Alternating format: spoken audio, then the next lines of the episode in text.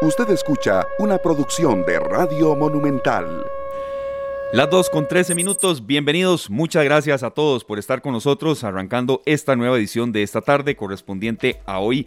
Eh, llegamos ya a martes 26 de octubre. Bienvenidos todos Hoy estamos en horario distinto y vamos a repasarlo un poco para que todos ustedes, amigos de Monumental, la radio de Costa Rica, amigos de esta tarde, también de los distintos programas, pues sepan un poco cómo va a estar hoy el panorama en horarios, aunque lo hemos eh, dado a conocer a, lo largo de todos nuestros programas, pero lo refrescamos para todos ustedes, los que también se están incorporando a esta hora a la audiencia de Monumental. Nosotros vamos hasta las 3 de la tarde con 30 minutos, de 3 y 30, 5 y 30, todos nuestros compañeros de Pelando el Ojo, de 5 y 30, 6 y 30 es una hora de noticiero, noticias Monumental, porque hay mucha información que usted eh, debe conocer Sabemos que hay mucha expectativa por temas de marchamo, pero también por otros temas políticos. Hoy se actualizó mucho, pero mucho el tema de el, eh, eh, no solamente del COVID-19, sino que también de código QR y del sistema de alertas por el temporal que en algunas zonas, en algunas no, pero en unas eh, también todavía se están presentando mucho las lluvias. Entonces, de 5 y 30 6 y 30 Noticias Monumental y de 6 y 30 hasta las 9 y 30 la transmisión del fútbol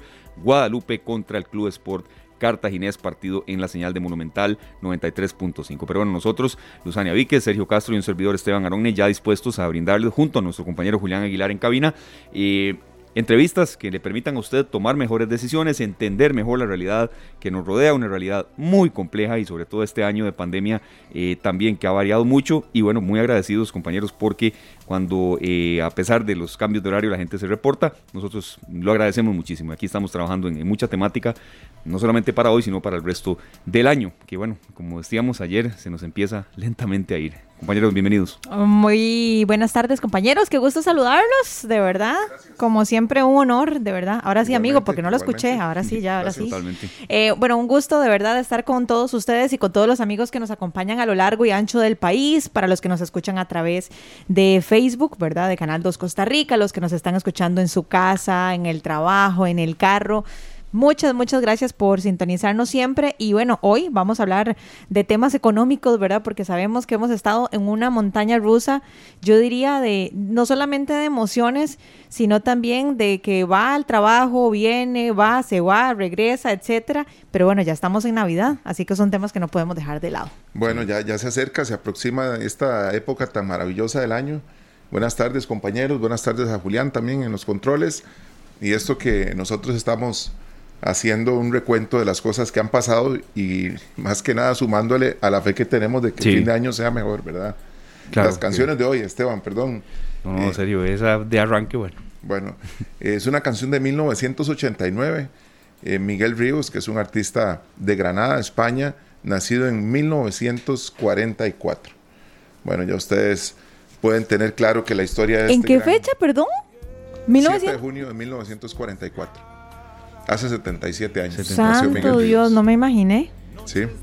Y hoy, pues, los artistas que tenemos eh, musicalmente son amigos todos, amigos muy cercanos, y dos de ellos son este, una pareja, Ana Belén y Víctor Manuel, ¿verdad? Y Miguel Ríos, que es parte de esos camaradas que andan con ellos de gira y que han grabado discos juntos y que han hecho colaboraciones. Esta canción, El Blues de la Soledad, de 1989, más que una canción que tenga un mensaje positivo, este no es el caso, es una canción como con mucha bohemia de por medio, ¿verdad? implícita, ¿verdad? Que es así como esa, esa, canción que uno dice, eso me suena a viernes en la noche. Con vinitos y allá en un lugar, allá en lo, en lo frito, ¿verdad? Exacto, las canciones de hoy, más allá de que tengan un mensaje positivo, lo que tienen es eh, ese, esos registros en nuestra memoria que nos hacen tener momentos muy felices presentes. Sí, sí, sí. Esta, esta mezcla un poco también de nostalgia, ¿verdad, Sergio? Y, bueno, desamor, pero también recuerdos, como, como, hoy estábamos eh, comentando en la preparación del programa, evoca muchos recuerdos. Sí, este, estas canciones, esta en particular, que empieza muy bajito, cuando uno estaba escuchando la radio y se oía un silencio, uno decía el blues de la soledad. de una vez, ajá. De una vez. Ajá.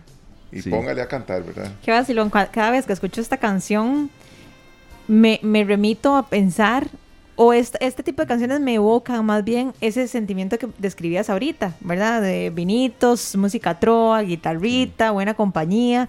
Como que es un clásico que no puede faltar en una noche así de media bohemia. De verdad que sí. Ahora que estábamos comentando y agradeciéndole ya a nuestro invitado eh, con el cual vamos a desarrollar nuestro tema de fondo hoy, este tema de que sí, el año se nos está empezando ya a ir, pero no sé si a ustedes les pasa y también a todos los, los, los, que están con nosotros en, en, las distintas plataformas, en las redes y demás. hay una mm, frase que a veces se repite mucho que el año se me fue volando. Yo creo que a mí en lo particular este no tanto. Yo lo sentí un poco más lento a veces, como, como que a veces los días no avanzaban y uno decía, esto es lo mismo, esto es lo mismo, y estamos en, el mismo... a ver, la rutina como que llevó que este año, por lo menos en mi opinión, o sea, en mi sentimiento, y otra gente también me lo ha exteriorizado igual, aunque hay otros que no, que dicen, no, este año se me fue volando, a veces siempre se dice lo mismo. No sé si ustedes lo sintieron así, pero a veces era como tanta rutina que uno decía, bueno, no, no, no avanza esto. Es que es curioso porque al fin y al cabo es una apreciación muy subjetiva, ¿verdad? porque es algo muy personal. pero lo que yo creo es que el tema de la pandemia, sin lugar a dudas, ha influido en eso. ¿Por qué? Porque normalmente cuando no existía pandemia, uno que tenía las vacaciones, no sé, unas vacaciones de medio año que con los chiquitos de la casa, después que otro ratito, después que el feriado, pero ahora ¿qué hace uno? ¿Verdad? O sea, si acaso se puede escapar uno y una tarde a almorzar algo, ¿verdad? Entonces parece mentira, pero eso hace que no se le pase a uno tan rápido. Y, ha sido como una carrera de obstáculos. ¿verdad? primero una cosa, después la otra. Sí, capese esto, vaya allá, este, otra vez capese aquella otra cosa, siga para aquella.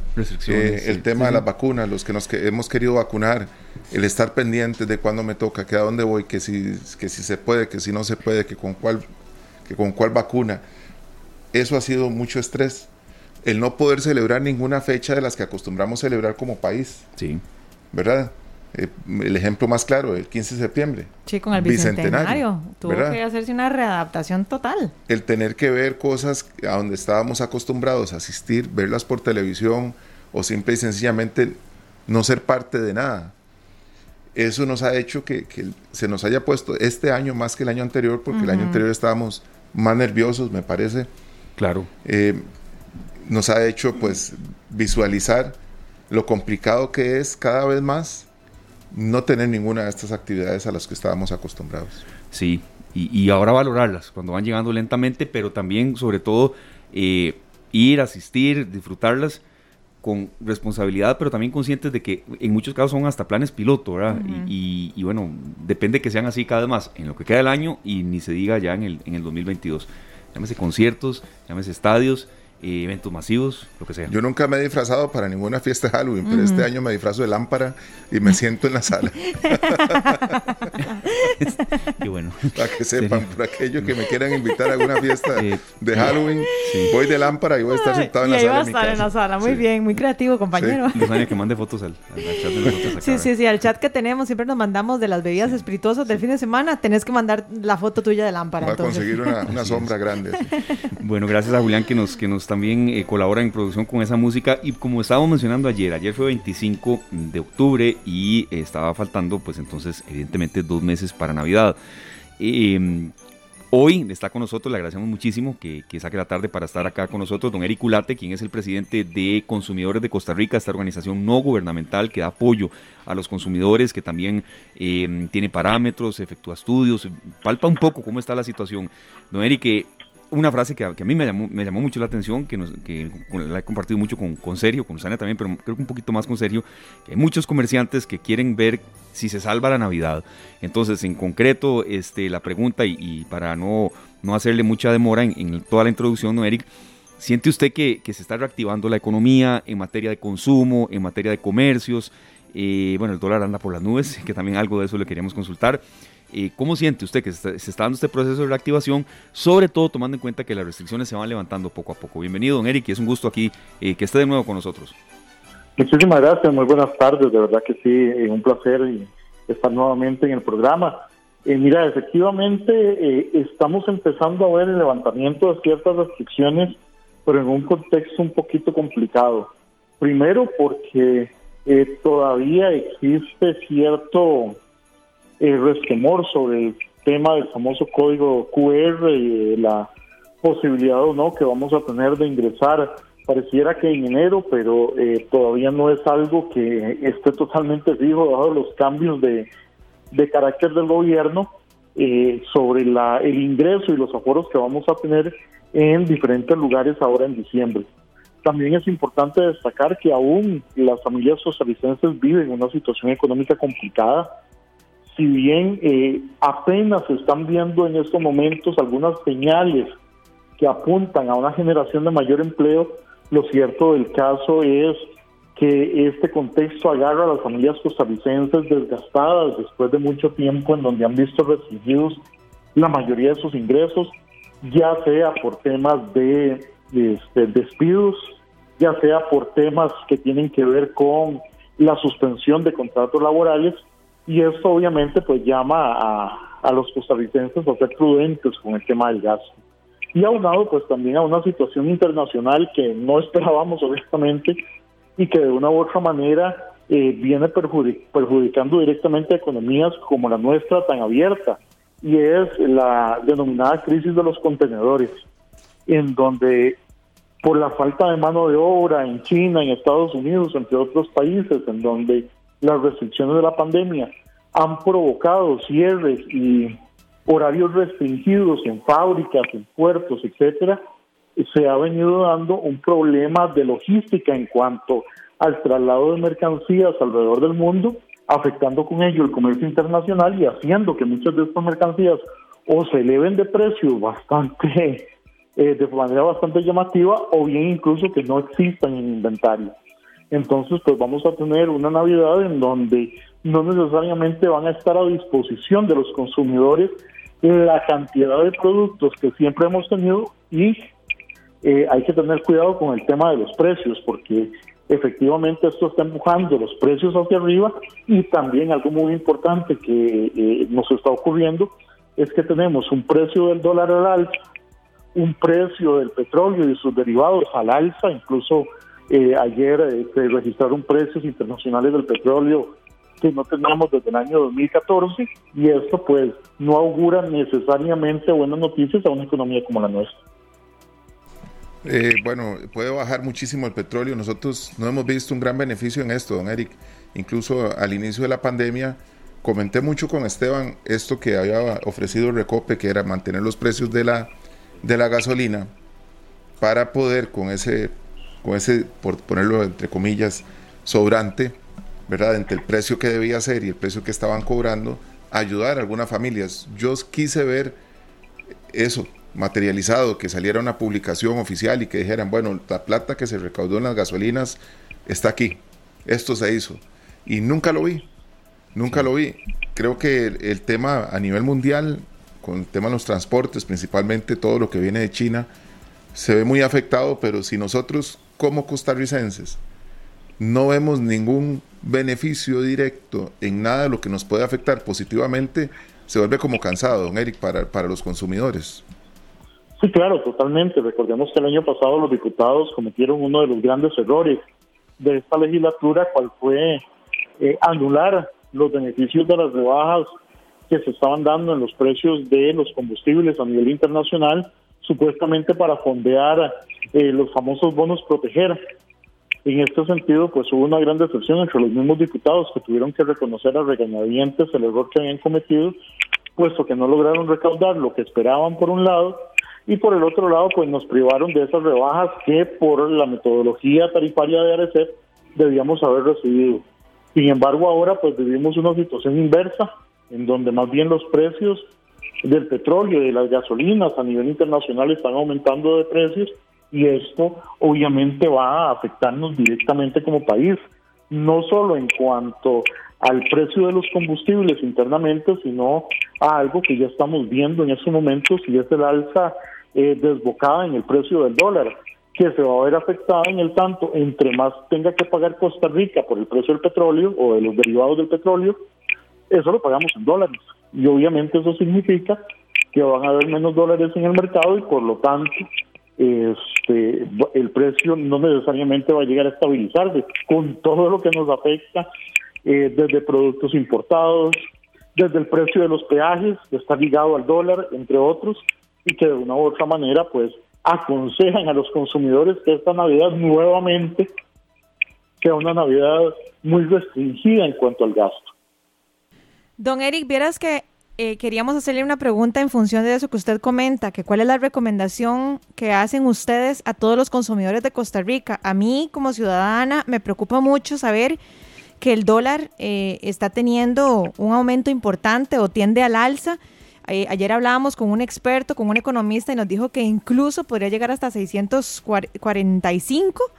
Eh, nos menciona usted que el petróleo también, que el petróleo está ligado a otro montón de cosas. Estamos también teniendo el aumento del precio por los diferentes contenedores que llegan al país. Eso me parece que lo había comentado con usted también la vez pasada, de que antes uno pagaba eh, cinco colones por una cosa y ahora uno tiene que pagar por esa misma cosa, tiene que pagar 15 colones. Entonces, ¿hacia dónde vamos? ¿Qué va a pasar? ¿Cuál es la recomendación que ustedes le hacen a esos consumidores que, que tienen como un alegrón de burro, digo yo, porque dicen, ay, ya, qué emoción, ya que el concierto, que ya otra vez toda la normalidad. Pero de ahí, todo está muy caro. En realidad, difícilmente vamos a volver a la normalidad en poco tiempo. Si bien hay ciertas actividades que ya se están este, abriendo, lo cierto del caso es que todavía tenemos una serie de restricciones eh, que, que hacen que no sea tan tan normal, digamos, la vida que tenemos, empezando por el uso de mascarillas, y el distanciamiento social que todavía debe mantenerse en función de la, eh, de la pandemia. Aquí eh, efectivamente lo que nosotros aconsejamos es tener precaución a la hora de realizar los gastos eh, que son propios del, del mes de diciembre, de las fiestas navideñas. Debemos ser mesurados en el tema de fiestas, en el tema de regalos. Siempre aconsejamos no endeudarnos con estas actividades porque es eh, sencillamente ponernos la soga al cuello si nos endeudamos para compra de regalos, para fiestas y tomar en cuenta que de una u otra manera eh, se inicia a principios del 2022 con el curso lectivo. Y esto todavía no sabemos la modalidad en la cual se va a dar y por lo tanto no sabemos cuál va a ser el nivel de gasto que las familias costarricenses vayan a tener que invertir para enviar a, los niños y niñas a escuelas y colegios. Entonces, eh, nosotros consideramos que todavía este año debemos ser muy mesurados con el gas, no endeudarnos, que es tal vez lo principal.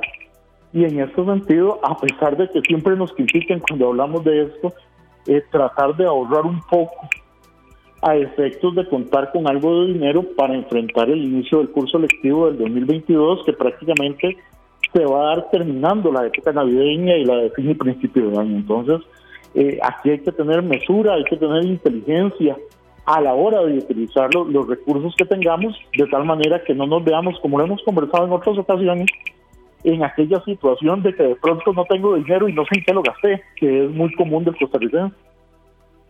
Sí, hay una eh, situación ahí que usted nos está poniendo en perspectiva que ese, eh, bueno, sí, el curso lectivo que no está y tampoco tan largo. Siempre, a ver, no, queremos como adelantarnos mucho al calendario, pero a veces ya eh, termina Día de la Madre, luego viene septiembre, viene Navidad, apenas termina Navidad, ya vienen los, los, de los uniformes escolares en, comercios y demás. Hay un aspecto fundamental que queríamos consultarle, don Eric, eh, antes de una intervención de mi compañero Sergio, es el saldo en deudas de tarjeta de crédito. El Ministerio de Economía, Industria y Comercio ha sido muy vehemente en esto de, sabemos que hay pagos que se tienen que hacer así, todos lo hacemos, yo también, pero eh, tratar de que el saldo de la deuda eh, no vaya por las nubes. Eh, eh, ¿qué, consejo en cuanto a esto? Porque luego a fin de mes la sorpresa es mayúscula, ¿verdad? Y el susto ni se diga. no solo por tarjetas, sino por préstamos personales y entre otros, ya está por las nubes. En realidad, este, eso es algo que hay que aceptarlo y que de una u otra manera este, las mismas autoridades gubernamentales, empezando por el médico, pues, no han actuado directamente sobre eso.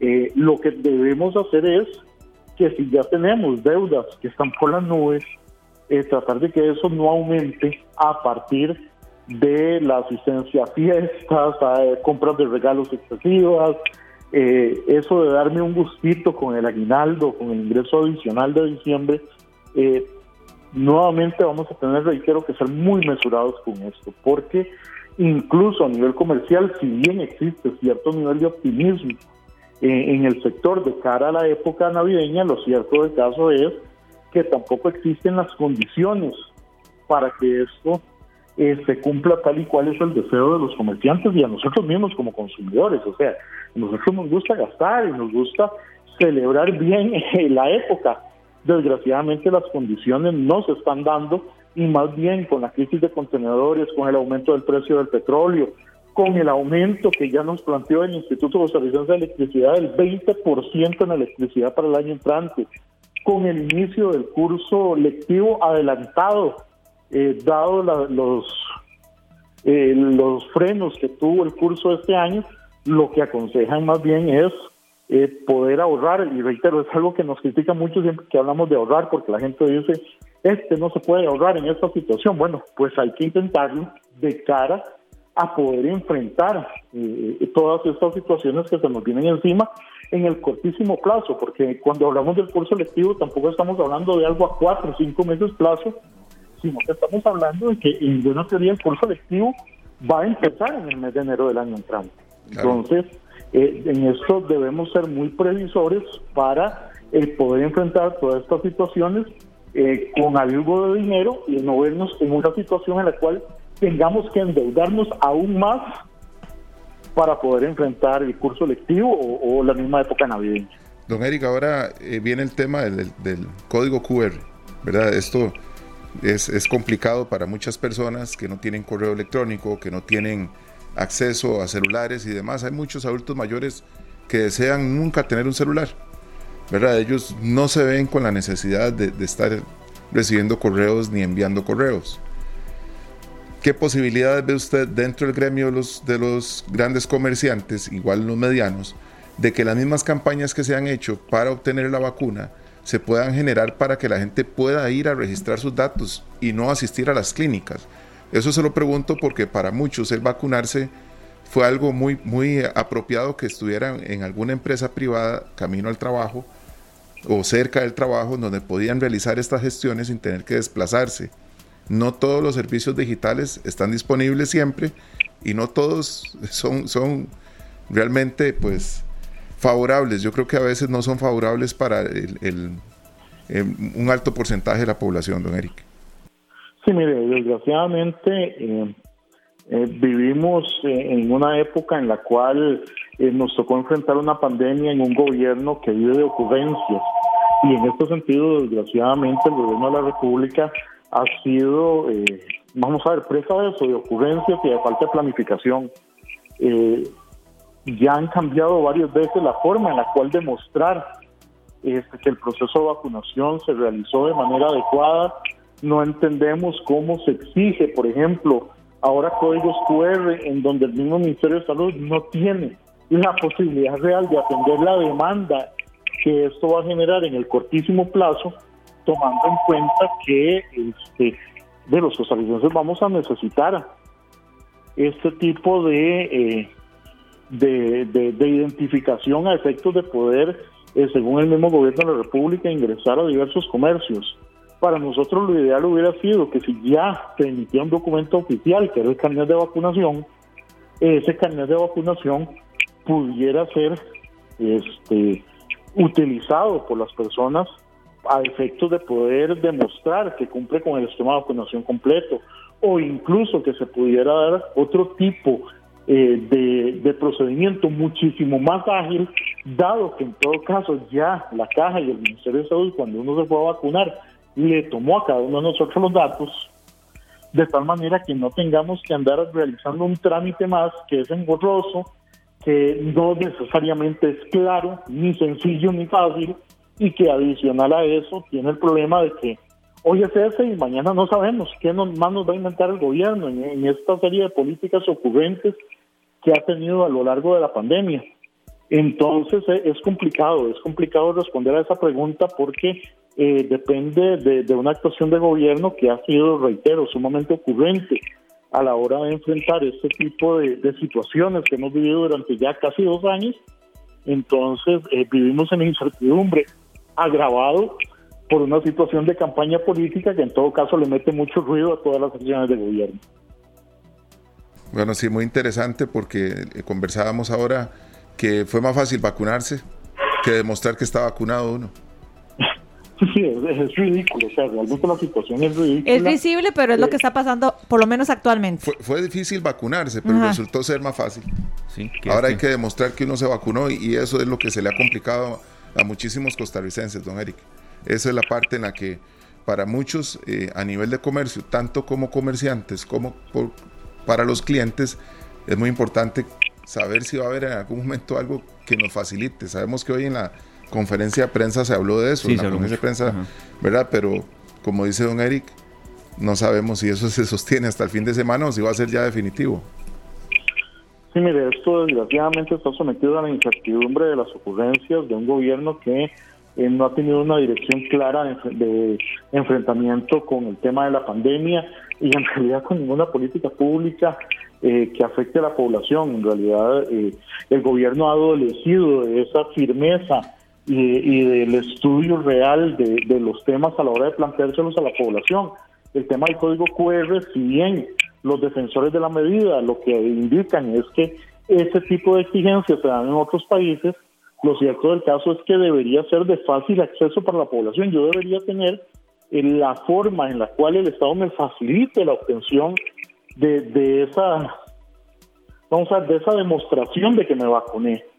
Y esto empieza por el hecho de que los mismos funcionarios de salud y de la caja, cuando uno se vacunó, le tomaron los datos y los metieron en el sistema y le generaron a cada uno de nosotros un carnet de vacunación donde se demuestra eh, cuándo se vacunó y qué tipo de vacuna se, se le puso.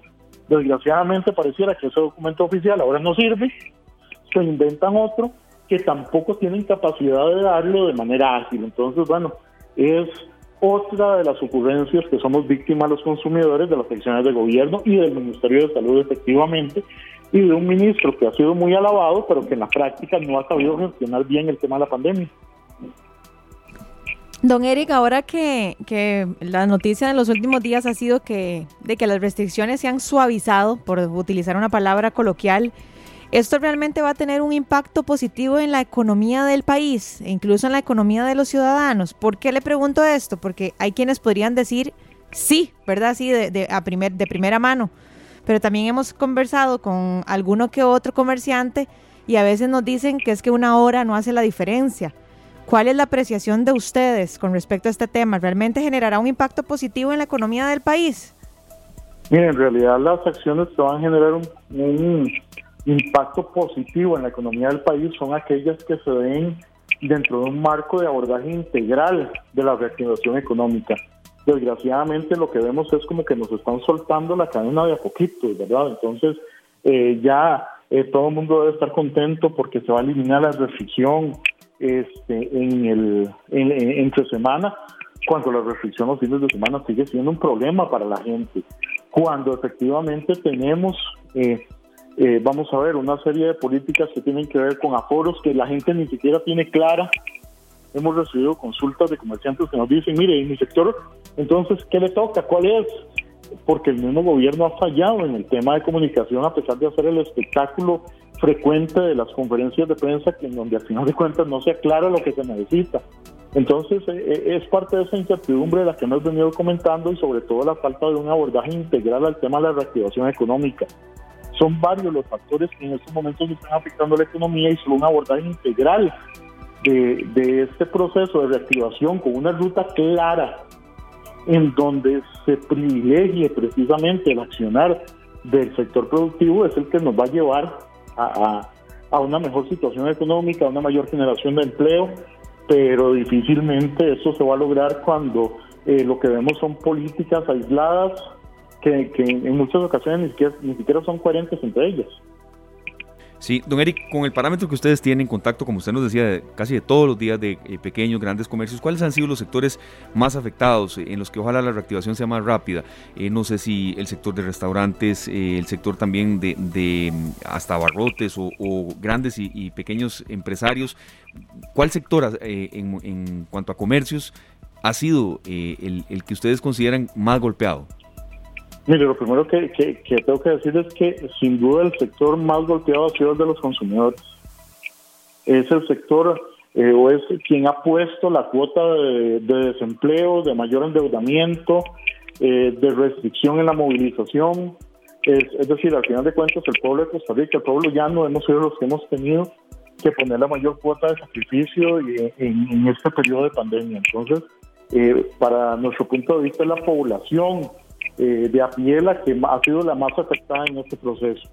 A nivel de sectores económicos, sin duda aquellos que el gobierno de una manera arbitraria ha considerado como no esenciales, que a lo largo de, toda esta pandemia han tenido que cerrar sus puertas, sobre todo aquellos pequeños y medianos comercios que, reitero, de una manera arbitraria son considerados como actividades no esenciales, que tuvieron que cerrar sus puertas porque podían ser sujetos eh, de una acción represiva incluso por parte de la policía y que tuvieron que soportar eh, semanas cerrados sin posibilidad de generar ningún tipo de empleo. Entonces, eh, si nosotros revisamos la lista de ese tipo de, actividades económicas que el Estado, eh, reitero, de manera totalmente antojadiza, consideró como no esenciales, es ahí donde vamos a encontrar la mayor afectación este, de las personas.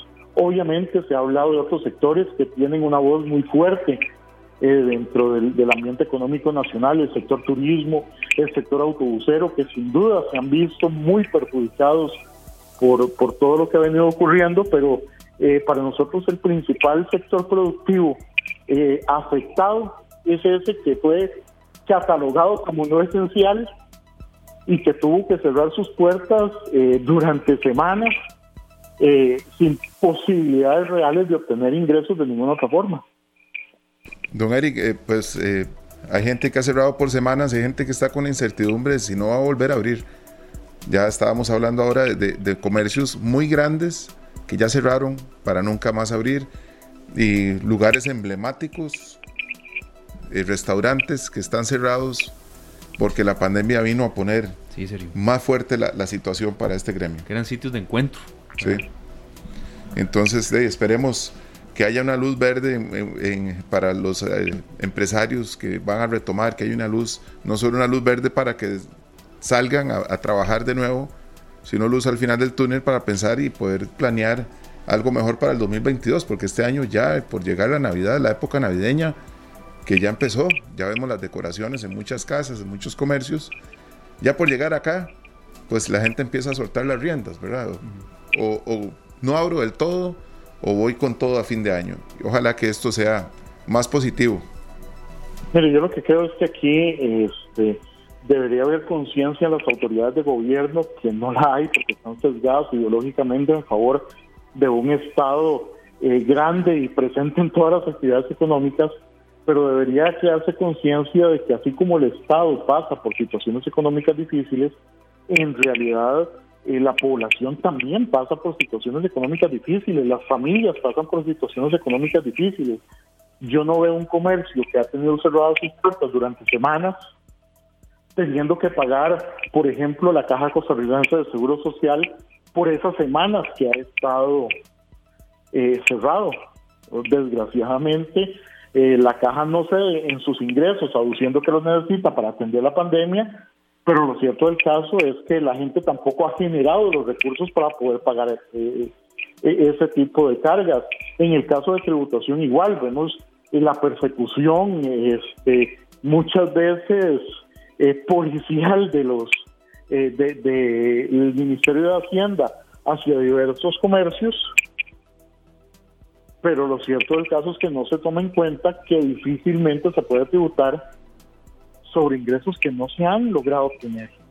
Es decir, si bien el tema de redistribución de la riqueza a partir de la acción del Estado, que en nuestro país es relativamente cuestionable por la eficacia de ese, eh, de ese mecanismo, lo cierto del caso es que se puede dar, pero a partir de la creación de ingresos. No se puede redistribuir riqueza que no se ha creado.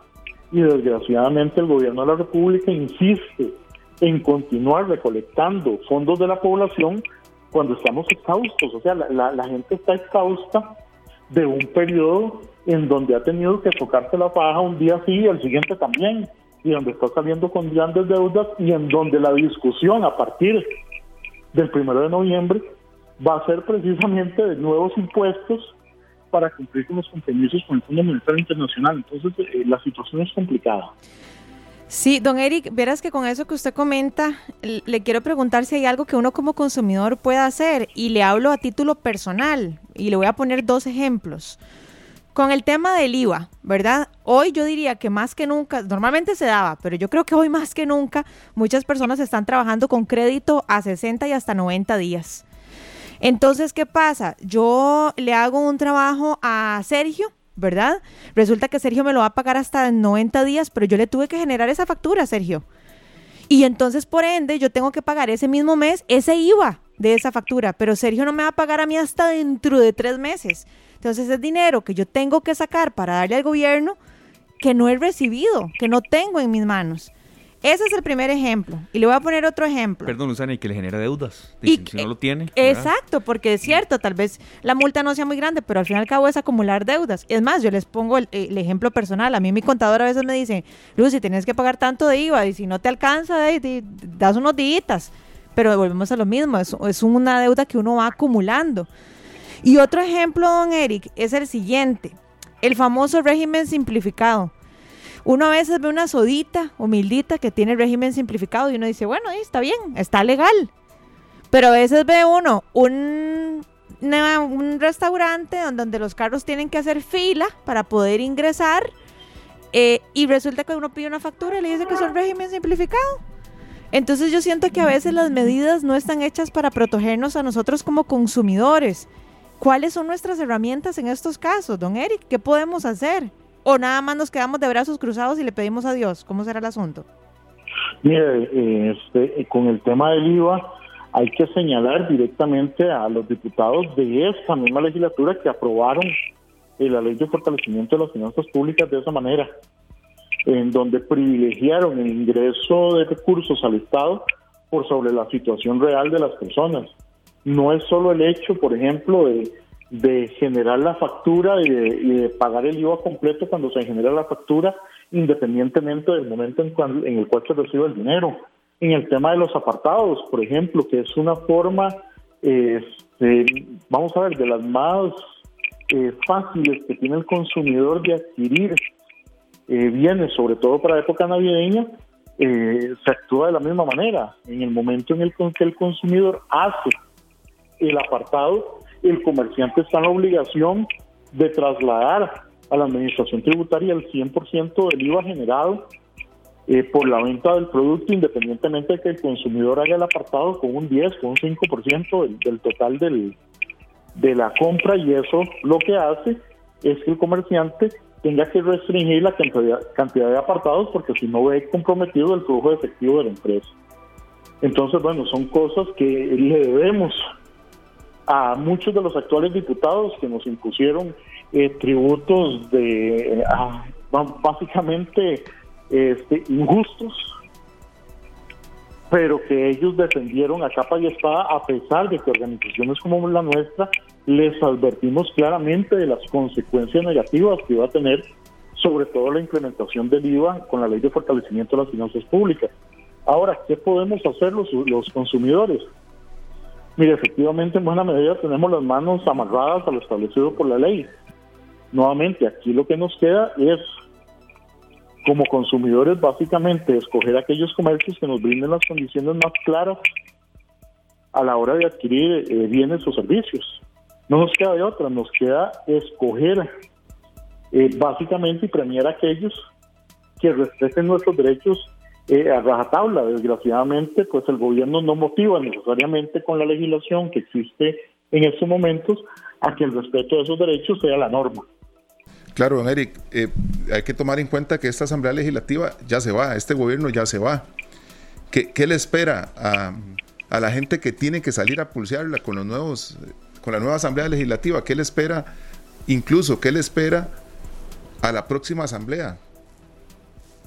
Mire, en realidad a la próxima asamblea le queda una tarea bastante fuerte en materia de reactivación económica, de disminución de cargas tributarias, de ver la forma en la cual enfrentan los problemas que en estos momentos tiene la población. En el tanto ya el mismo presidente de la República estableció cuál es la agenda prácticamente de aquí al final de la administración, pues.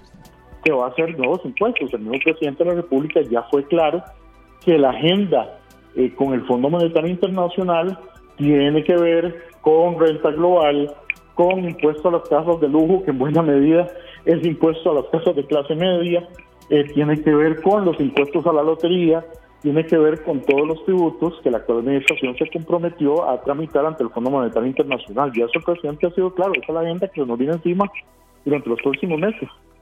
Sí, otra de las, de las eh, bueno, sugerencias y aportes que nos dan nuestros oyentes, don Eric, es por ejemplo cuando eh, hay tanta dificultad para acceder a crédito y cuando hay manchas ante la Superintendencia General de Entidades Financieras, que en épocas de crisis eh, a veces, ¿por qué no que sea menor el plazo en los que hay sanciones, ¿verdad? O, o hasta especie de castigos y que no pueda uno acceder a un crédito, porque sin crédito es muy difícil salir adelante para una u otra operación que uno haga eh, consolidar un negocio, casa, etcétera. Efectivamente. Lo que pasa es que en este país la normativa eh, que se ha venido aplicando durante muchos años prácticamente es que usted tiene que demostrar que no necesita el crédito para que se lo den. Dada la tramitología excesiva que hay a efectos de poder adquirir un crédito, por ejemplo, para desarrollo.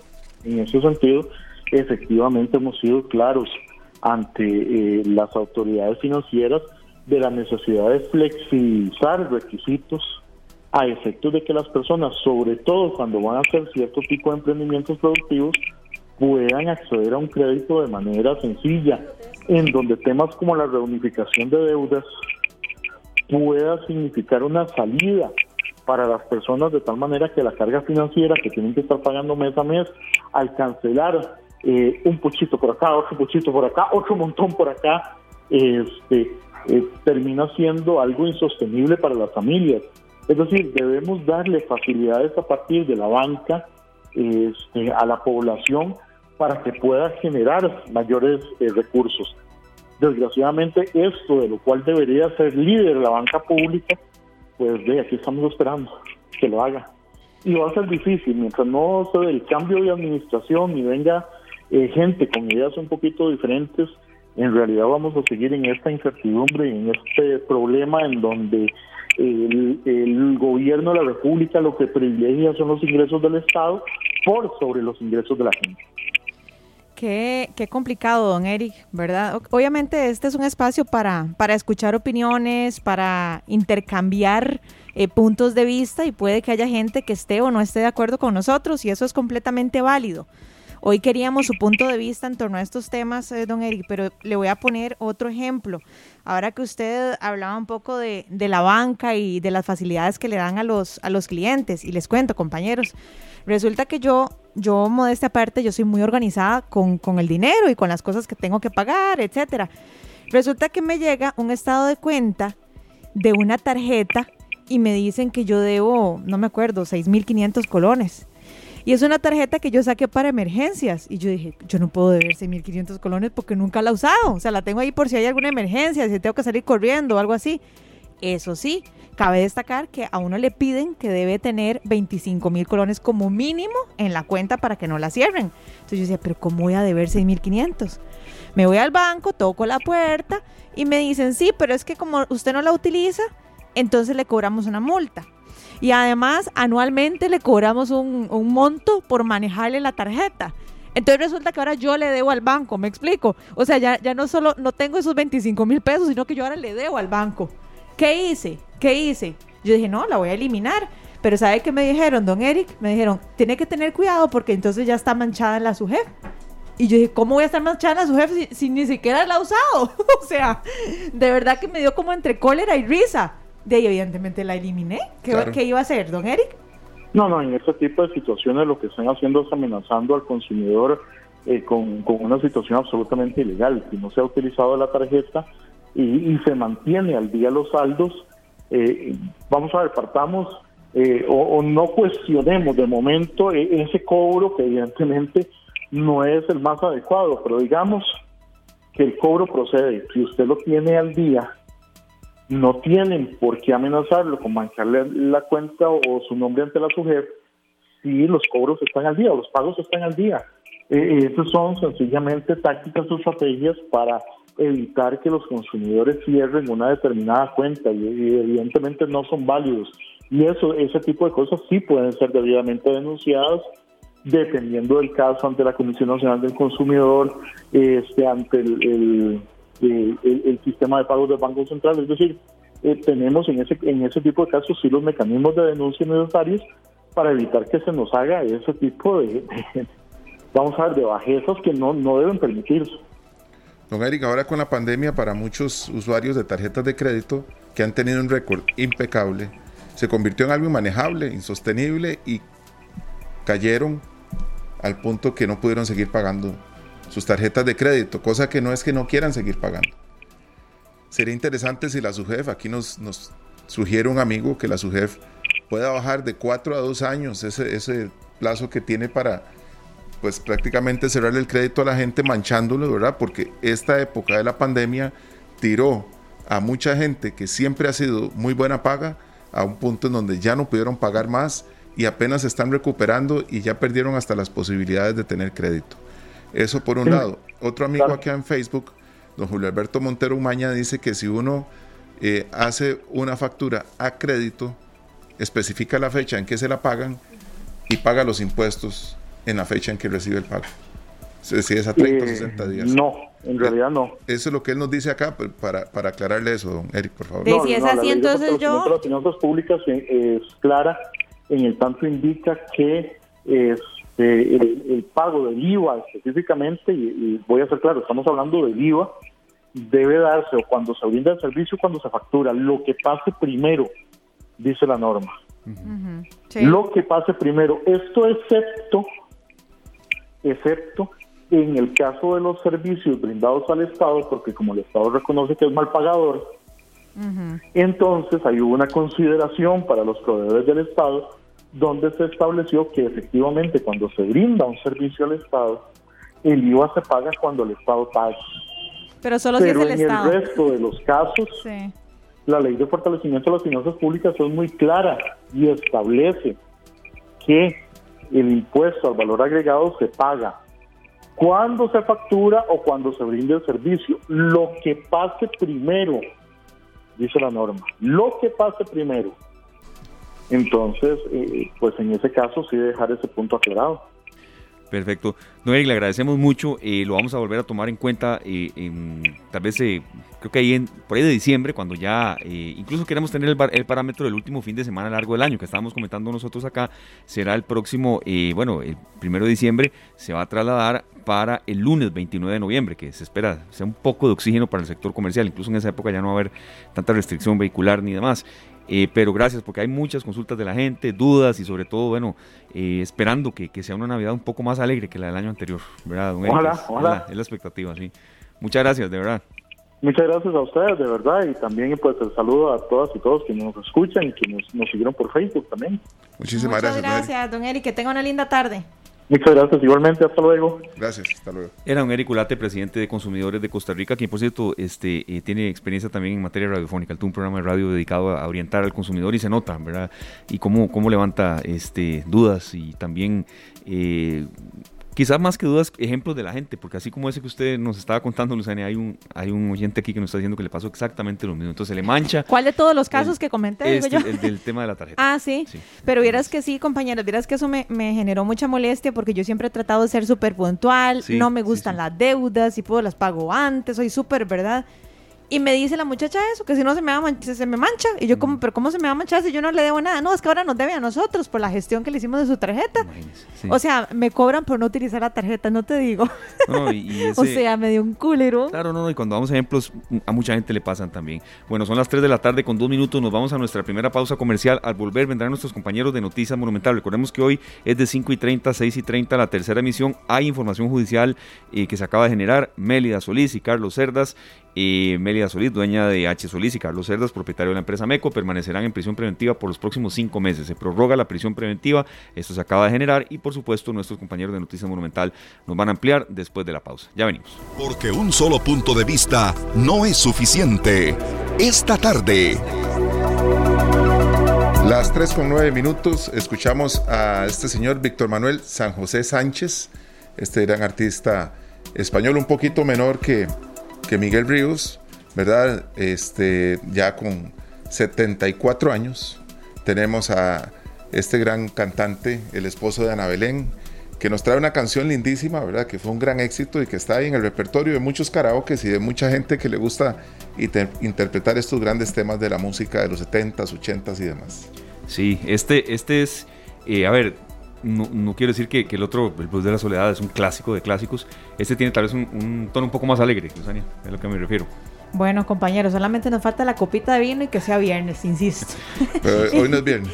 no, apenas estamos martes. Ay, Dios mío, qué tirada. Pero bueno, como siempre, muy buena la música y muy acertados los temas, eh, Sergio, porque yo creo que, bueno, para los que nos siguen, para todos los compañeros que nos, nos, nos siguen a lo largo y ancho del país, es muy bonito ver cómo Sergio se da la tarea de investigar cuáles temas pueden funcionar de acuerdo al tema que vamos a desarrollar X o Y día. Todo tiene una razón de ser, eh, todos los temas tienen eh, un contenido positivo, es por eso que aquí no van a escuchar Maluma, ni Felices los 5, ni los 7, ni los 10, ni nada de esas cosas. O sea, cada una de estas historias contada por un artista nos deja algo en el corazón. Y yo creo que eso vale muchísimo porque el ser humano no solamente se alimenta de la información que pueda surgir en la actualidad nacional, sino de otras cosas que brotan del alma. Y vaya, y ya va a profundizar más serio, perdón compañero, ya va a profundizar un poco más serio, pero aquí no vamos a poner cuando un equipo queda campeón de algo, lo mismo We Are the Champions o...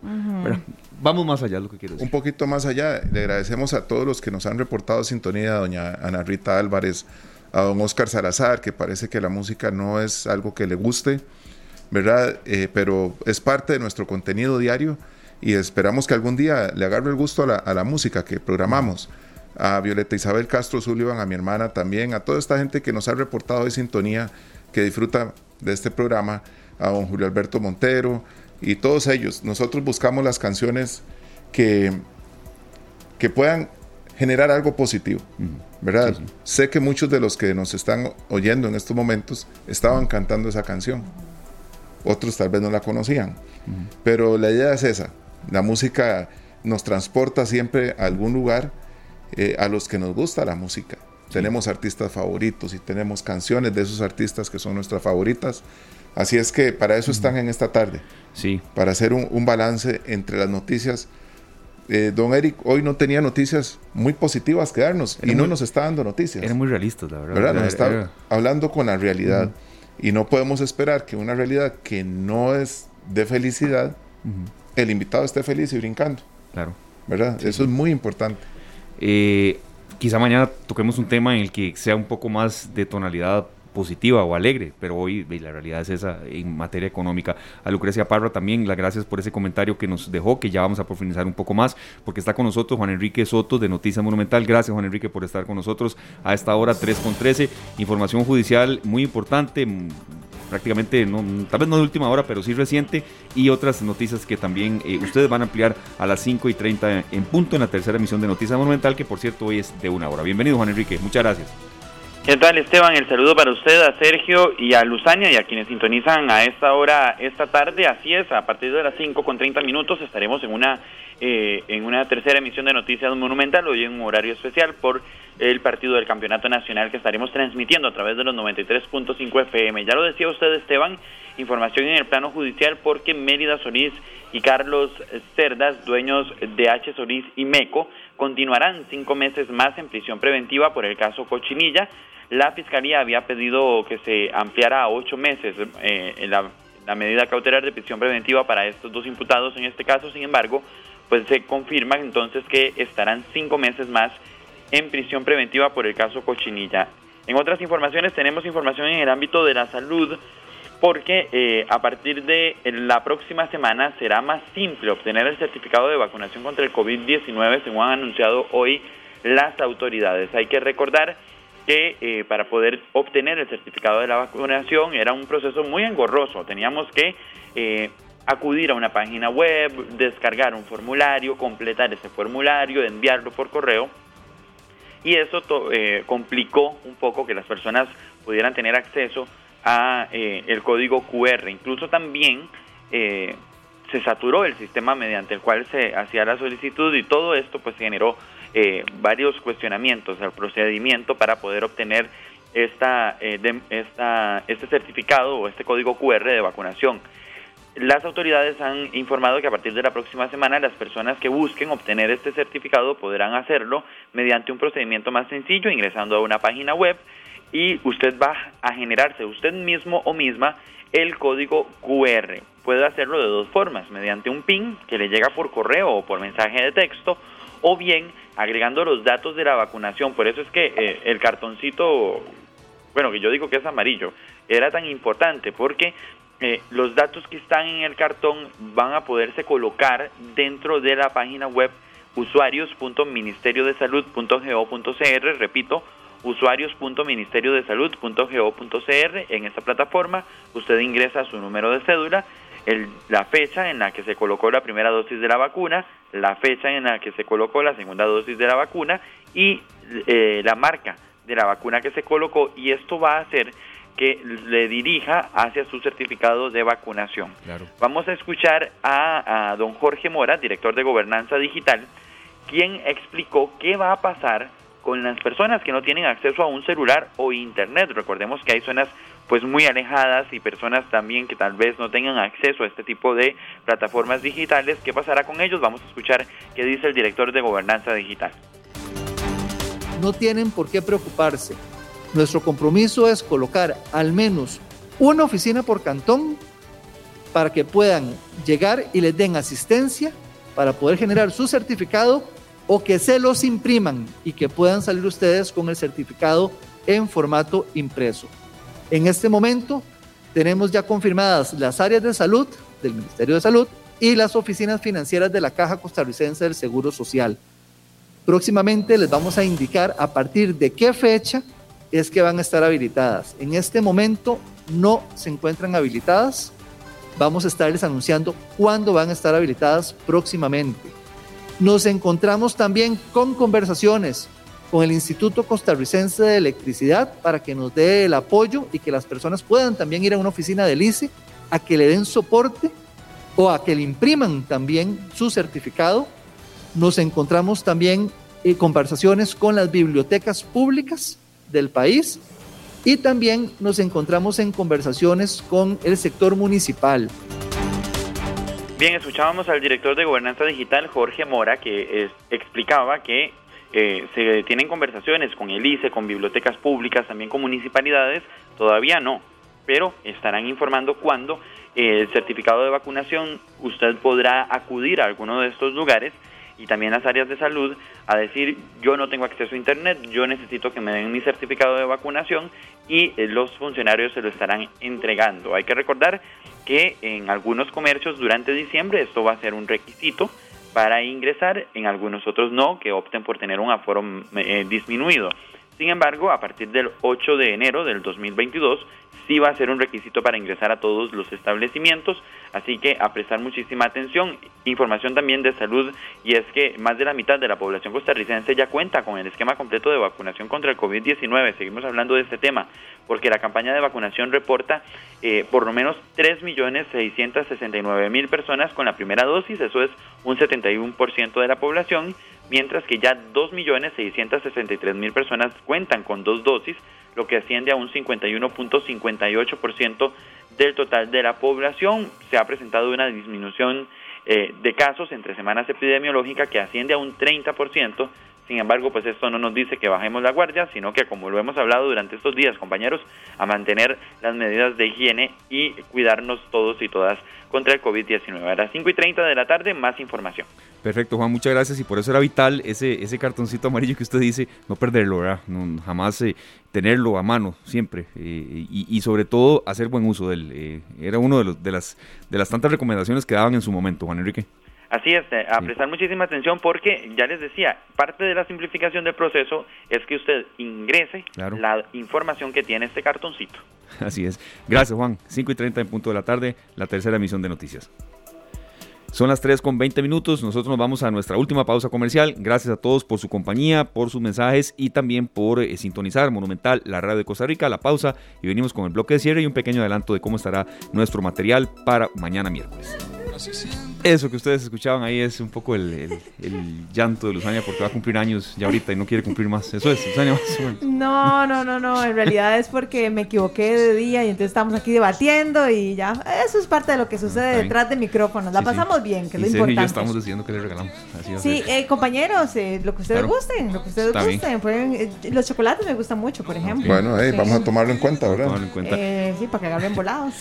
3.24 nos estamos despidiendo. El mensaje de Lucrecia Lucrecia Parra lo valoramos mucho, nos dice esta Navidad será muy triste, a muchos van a despedir por no pincharse con la agujita y otros no pueden trabajar por las graves secuelas que la, que la inyectadita les dejó. Entendemos muy bien el sentido y a ponerle ganas, Lucrecia, a no aflojar para que sí.